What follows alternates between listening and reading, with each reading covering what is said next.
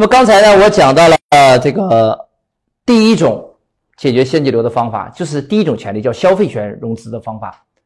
但是呢，消费权它虽然操作比较简单，它的问题就是它的金额比较低。如果你呢对金额要求不高，那你用消费权是可以的。就好像我说的地面店，那可能投资十万块钱，那么我运作两三天我就可以回本，所以它是针对于小投资的这种融资需求是没有问题的。但是如果您的需求金额比较大，比如说你跟我说，子老师我要融啊五百万或者融资两千万，那么你去找这种中端客户做融资，可能远水难解近渴，或者说是它的金额呀杯水车薪，这个时候该怎么办呢？我们要学第二种权利。叫收益权，我们要讲如何用收益权去融资啊？那很多人说，那收益权这个是针对个人投资者，这个是不是操作很难呢？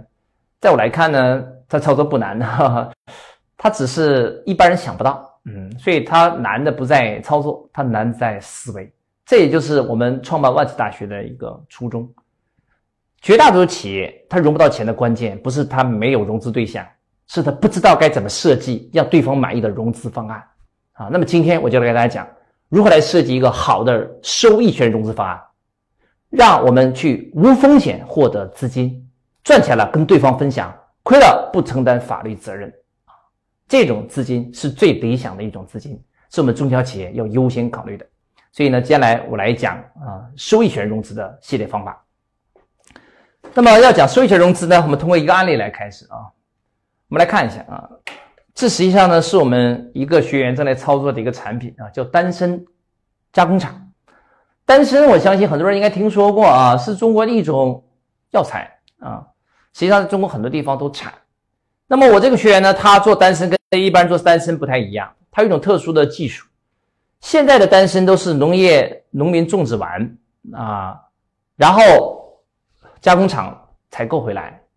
把它晾干，做成切片，卖给药厂，或者是直接把这切片包装成为啊大众的这种啊养生用品就卖掉了。而我的这个学员他有一个特殊的技术，他这个单身他不用晒干，他这个特殊技术就是可以湿单身完成切割。那么他的这个技术啊，大家可能不理解，你只要记住一个好处，就是他可以把单身的成本降低百分之四十。比如说，同样。那你卖这个单身，你卖给别人一万块钱，你可能你成本呢是这个啊，一比如说是一千块钱，但是我这个学员他这个卖给别人同样是一万块钱，他成本比别人降低百分之四十，换句话换句话说，他成本不是一千块钱，成本是六百块钱，所以他的单身有巨大的竞争优势，所以这种技术叫湿单身切割。但是呢，要想把这个技术啊变成一个产业，它需要建单身加工厂。那么呢，他所在的地方政府非常支持这个技术啊，给了他很优惠的用地条件，所以拿地基本上是没有太多的成本的。但是他要建工厂，要投资啊两千万左右。而这个老板呢，他是希望用无风险的资金来完成。他虽然能找到人去投资这笔钱，但是你知道啊，那么传统的融资方法，我是不是要给别人股权呢？那你说我还没有建立工厂，我的公司怎么估值啊？我只有个土地，土地还不是我的，是政府支持我的。所以呢，如果用传统融资方法，一，他企业没法估值；第二，他即使可以估值的话，可能对方要投两千万，他要稀释一大部分股权，而他不希望稀释股权，他希望这么好的产业控在自己的手里。所以这里边他就碰到了一个难题，就是没有资产，没有办法做抵押，没有办法核算他未来的盈利的预期，他该怎么融资？啊，他也不想用股权。听起来他都是难题啊，听起来好像不能解决，嗯，但是，呃，由于他学了我们这整套的啊收益权融资的方法，所以这个问题呢，我们通过一系列的方案帮他解决掉了。今天我们来讲解一下这样的项目该怎么融资啊，啊，如果在座各位有人是做类似工厂的，那我恭喜你，这个方法很多情况下你是可以直接借用的。但是很多人说，那我不做工厂，我做啊网店，我做产品贸易啊，我做外销，能不能用呢？原理是一模一样的啊，所以你不要担心，明白原理就行了。至于产业是不是同样的，这个并不重要啊。我们学知识要学它的那个规律、原理、案例背后的逻辑啊。现在我就来讲，怎么解决这个单身加工工厂不稀释股权，用收益权做融资的方法。好啊，那么这个学员他来找到我啊，他说：“子怡老师，我怎么用收益权做融资啊？不想用股权。”我说：“可以啊，这个是没有问题的。那该怎么做呢？这里边涉及到一个非常重要的一个术语啊，希望大家一定要理解。这个术语叫什么呢？叫信用。信用。那什么叫信用呢？呃，一说这个词啊，很多人应该是似乎理解啊，因为。”毕竟很多人都办过信用卡，所以呢，我经常问学员，我说什么叫信用啊？很多人说，那是不是就是我信用卡的透支额度啊？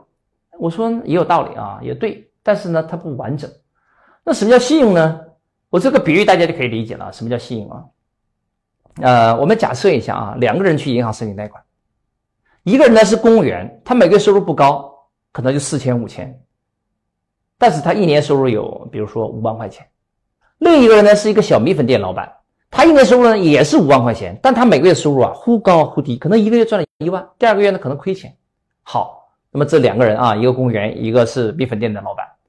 那么请问一下，如果这两个人一起去银行申请贷款，你猜银行信贷部的人更愿意优先给谁放贷呢？我相信毋庸置疑啊，很多人会优先给公务员放贷。为什么你会优先给公务员呢？很多人会回答。啊，那是因为公务员稳定啊。对了，其实大家即使没有做过银行信贷部的业务，你也能达到正确的答案。的确，在银行来看，公务人员的信用更高。所以我们要给信用一个定义，就从刚才我说的贷款的案例就知道什么是信用啊？为什么有人信用高，有人信用低呢？好，什么是信用？我们给它一个定义，大家一定要记住啊。什么是信用呢？信用是指。对未来盈利能力稳定性的预期，我来写一下，大家记一下啊。信用是指对未来盈利能力啊稳定性的预期啊啊，我的字有点潦草啊，大家理解什么意思就可以了。那我们来解释一下啊，什么叫做呃信用啊？对未来盈利能力，换句话说，它不是指向现在，它指向什么时间点呢？指向未来。所以你现在有没有钱不重要，你只要证明你未来能赚钱就可以了。所以这是一个非常重要的关键点啊。第二，它对什么能力呢？对盈利能力。换句话说，你要证明你未来能做什么，能盈利，能赚钱，越多越好。但是仅靠这两条还不够，你还有一个非常重要的第三大要素，叫什么呢？稳定。你忽高忽低不行，必须有一个充分的证据证明你这个盈利是清晰可见的，甚至可以数量评估的。它越稳定，确定性越高，数量越精准，人们认为你信用度越高。否则，人们会去担心他的投资赚不回来啊！因为所有人投资，他实际上都是为了盈利。那么你的盈利越安全，他岂不是投资这个意愿度越高吗？所以，信用就是这三大要素的叠加。它会形成一个印象，我们称为预期。我们再说一遍啊，什么叫信用？就是对未来盈利能力稳定性的预期。所以你懂了这个信用定义，就知道为什么公务员容易申请贷款，而米粉店老板不容易了。因为公务员虽然总工资它可能不一定很高，但它稳定性高。啊，银行要的什么？稳定性、确定性、安全性。所以我们针对普通投资者用收益权做融资的时候，也要。把他当做银行信贷部的人，把他的需求也要以稳定性作为第一考量点，你才能够真真正正让对方借钱给你，或者是投资给你。那么我讲这个定义，跟我们讲这个单身工厂融资有什么关联呢？实际上是关联非常大的啊！我来给大家讲一下它的关联在哪里啊？那么信用在应用中就意味着我们要找到投资者投资给我们，我们就要投资者相信我们。确定我们有一个盈利的预期，那么怎么才能让别人相信我们呢？所以这里边就是提到了一个非常重要的一个概念，叫做信用的三种形态。换句话说，我到底怎么去制造这种稳定性的预期？可以从三种形态来制造。哪三种形态呢？好看，第一种形态叫做资产信用。这个是比较容易理解的。什么叫资产信用呢？我有个学员啊，去银行借钱，他给银行说：“啊，我要做某某项目啊，多么多么好啊，这个我要融一个亿。”结果银行信贷部的人呢，首先没有问他项目的细节啊，首先问他：“你有两亿不动产做抵押吗？”啊，我的银行，这个银行就这么直白哦。我的学员听了之后 很郁闷，他跟银行的人说：“我要两亿不动产，我还创业干嘛？我创业就是为了赚不动产呐，所以我正是因为没有不动产在创业的嘛。所以你要我不动产抵押，我创业干嘛？啊，银行不管你为什么要创业啊，银行只认什么？只认资产。你想借一个亿可以没问题，你拿两亿的不动产来做抵押，银行没风险了才考虑你的项目，有风险考都不考虑了，所以。银行看的是什么资产信用？但是啊，中小企业一般情况下没什么资产，所以你想用资产信用去融资，你是比较难的。那么资产信用打散拆开有三种细分子形态啊，我们再讲解一下。第一种呢叫做动不动产啊，不动产，不动产应该比较容易理解吧？这个房子啊，林地啊，移不动的，那么叫不动产。那么第二类呢，动产。什么叫动产呢？可以移动的资产，比如说机械设备啊、车啊，就属于动产。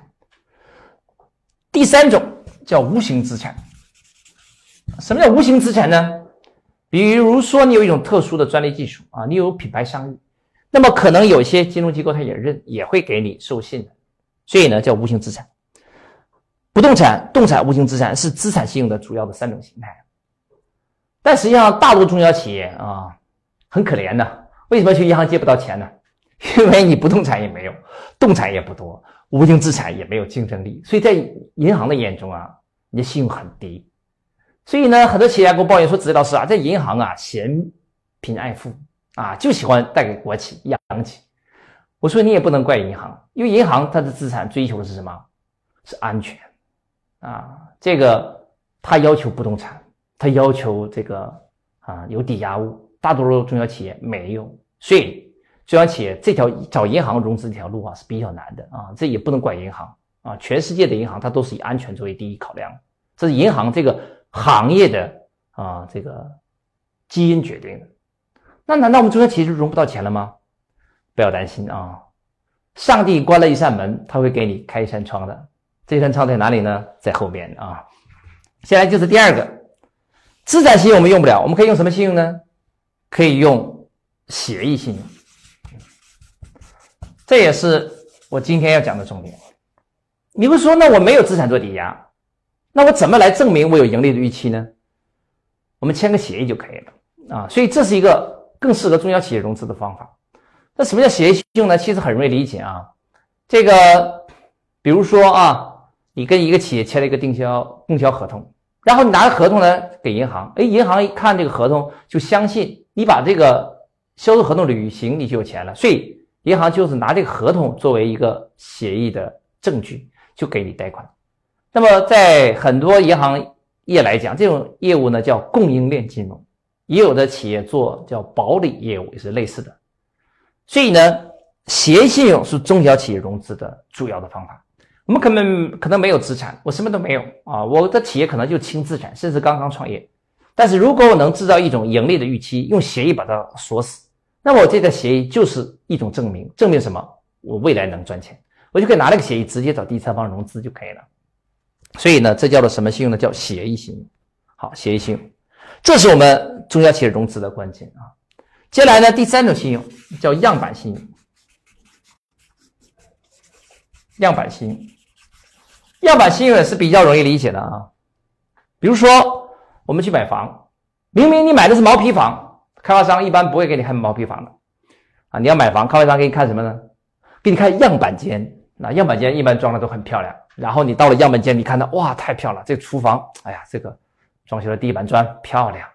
然后你到客厅，这个沙发漂亮。你到了卧室，看那个床漂亮啊。然后你走在走廊上，看那个吊灯漂亮。你会想，未来我的家怎么样？漂亮。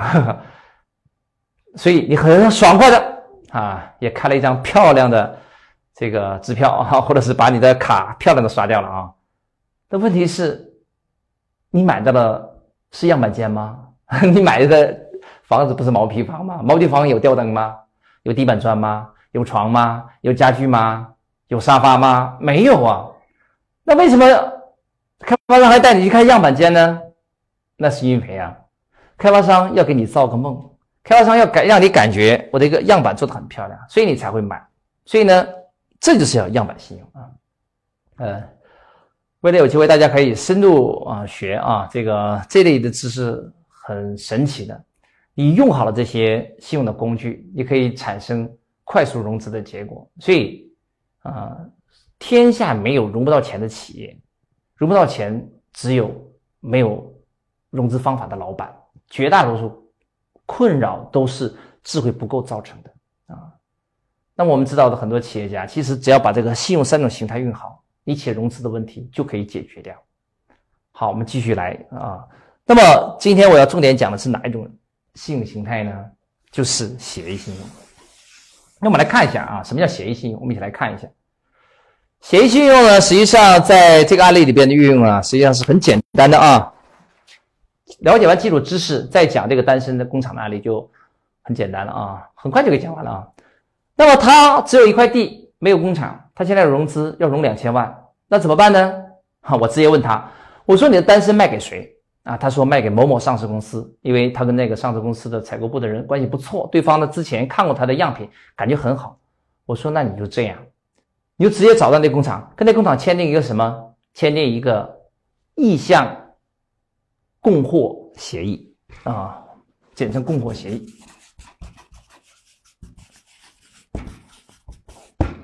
供货协议就说什么呢？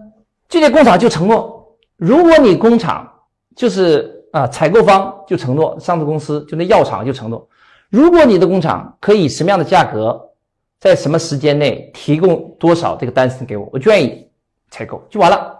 因为他的单身对于竞争对手来讲，他有百分之四十的成本优势，所以这是一个巨大的价差啊！对药厂、药厂对大规模采购这种。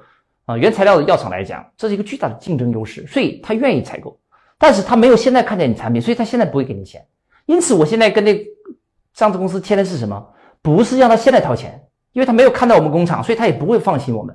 我现在跟他签的是一个意向，就是说，如果我有工厂了，如果我按照他的要求生产出来产品了，如果这个价格达到他预期的，他就愿意优先购买。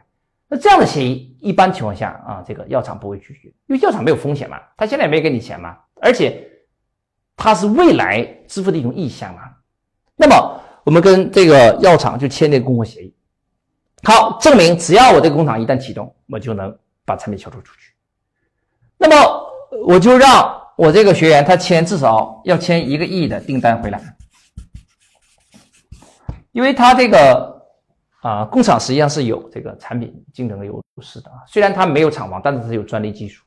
这本身也是一种巨大的信用背书，所以呢，我让他签找多个药厂，至少签一个亿的订单，就是意向合同总加起来一个亿啊。然后呢，我们就拿一个亿去可以找人去融资了。我就跟投资者说啊，你看你借我两千万啊，你借我两千万，我让你两千万完全没有风险。为什么你这两千万投资是没有风险的呢？因为一旦两千万投到这个药厂之后，我就开始生产啊这个产品，我把工厂启动嘛，因为我已经有土地了嘛。你看到我的土地相关证书都有了，我有这个专利技术啊，专利授权许可，这这是第二个协议，就是证明嘛，就信用证明啊。第三个信用证明，我有一个的订单，那么我有三个证据共同指向一个节点，什么节点呢？就是一旦我的工厂可以启动生产出来，我的工厂就会挣钱。那么我就向你借这两千万。你这两千万，我就让你完全无风险，我甚至给你承诺一个预期收益，你两千万至少能翻倍赚回去，因为它不是股权投资，它也不是债权投资，我要给他一个美好的预期，我这两千万的预期就是我至少能赚让他赚四千万，我怎么让他可以赚四千万呢？我有三个协议系统构成的，就是信用，第一个证据是什么？我的专利技术，全中国只有我有。我能降低百分之四十的生产加工成本，我私单身就可以切。好，这是第一个协议信用，这是类似于我刚才说的什么呢？资产信用里边呢叫无形啊资产。第二个这个土地政府已经给我专用项使用了啊，虽然产权不是我的，但是我专项使用，这也是一种证明啊，证明我可以建立工厂啊，我不是空手道，我也可以建立工厂，所以这个土地使用证啊，这也是啊一种证明，也是一种信用，它也是一种协议信用。接下来第三个就是说这个订单，我已经拿到了这个订单。只要启动生产，由于我价格优势，而且我们当地有几万亩的这个单身种植基地，他们卖给别人卖，卖给我更好。为什么？因为我让老百姓赚更多钱，所以我还有扶贫的价值。那么从当地老百姓手中采购，我拿加工我工加工厂用我的专利技术批量生产，我卖给这上市公司，我就发财了。而且上市公司已经承诺了要优先收购啊，所以我这三个信用全部指向一个结果，就是我的工厂能赚钱。那么我赚了钱，我首先让你回本。你这两千万投资，我首先让你回去啊！我一旦赚到一个亿，我给你四千万，我工厂哪怕只保本就行了。为什么？因为你是我第一批投资者啊。那么他就可以用这三个协议信用去完成他的融资工作啊，综合指向一个结果，就我的工厂能挣钱，所以他就可以用协议信用做融资工具去融回对方的钱。这个时候，这个融来的钱就是收益权融资。那么融到钱之后，就可以直接的起来运作了啊！我就建工厂，完成订单履约，要还钱。但实际情况呢，就是啊，在中国还有一些企业家呢比较保守啊。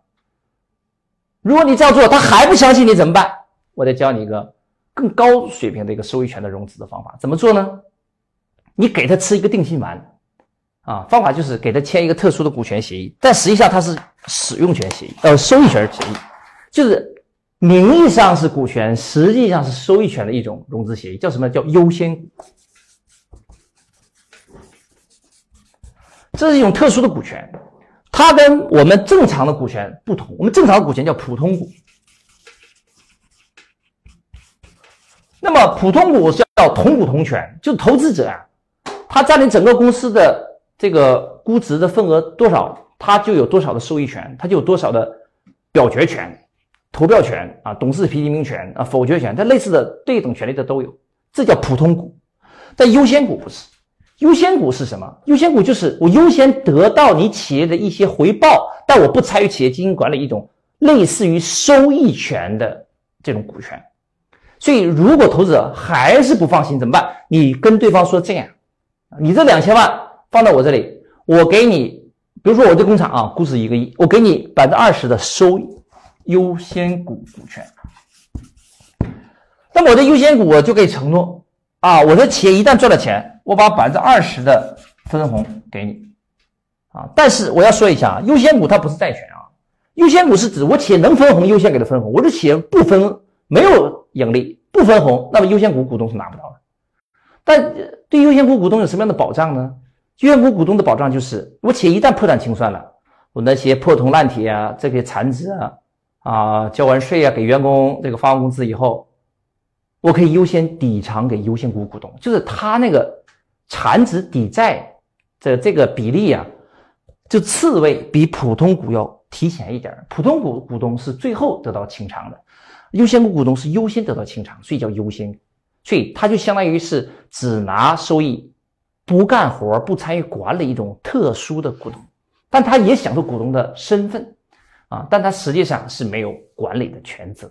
啊。所以实际上，如果你实在收益权融资有障碍，你可以叠加优先股给对方吃个定心丸。但是你跟他签协议可以说，只要我给了你四千万了，优先股自动回购完成，就是对方把优先股都没有了。这也是一种对我们这些创始人的一种保障，因为对方已经拿到四千万了，还有什么资格继续成为优先股股东啊？他已经拿回两倍了。当然，在实际操作中还有很多细节啊，但原理基本就是这样啊。我拿到对方钱，对方不参与管理啊，我赚了钱分，不赚钱不承担任何责任，所以叫做无风险融资啊。我希望我已经把这个收益权讲完了啊。